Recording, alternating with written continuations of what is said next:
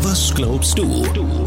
Mit Stefan. 100% Übereinstimmung zwischen deiner Meinung und dem Programm irgendeiner Partei, die gibt's ja eigentlich nie.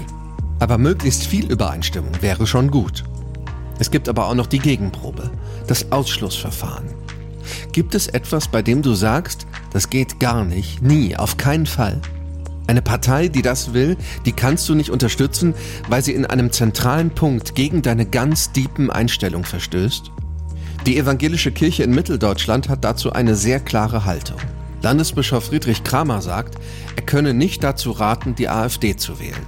Wer die christliche Botschaft ernst nehme, der könne dieser Partei nicht die Stimme geben. Christoph Stolte, Chef der Diakonie Mitteldeutschland, beschreibt sein zentrales Ausschlusskriterium. Man darf Menschen nicht bewerten im Sinne von, der eine ist mehr wert, der andere weniger. Menschen sind gleichwertig, unabhängig vom körperlichen und seelischen Zustand, unabhängig von der Herkunft, Hautfarbe, Geschlecht, Sexualität, Alter und auch Einstellung. Es gilt die Gleichwertigkeit von allen Menschen.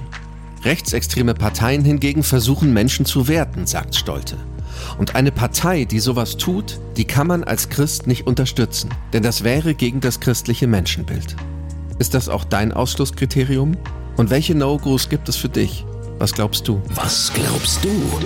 Evangelisch for You auf 89.0 RTL.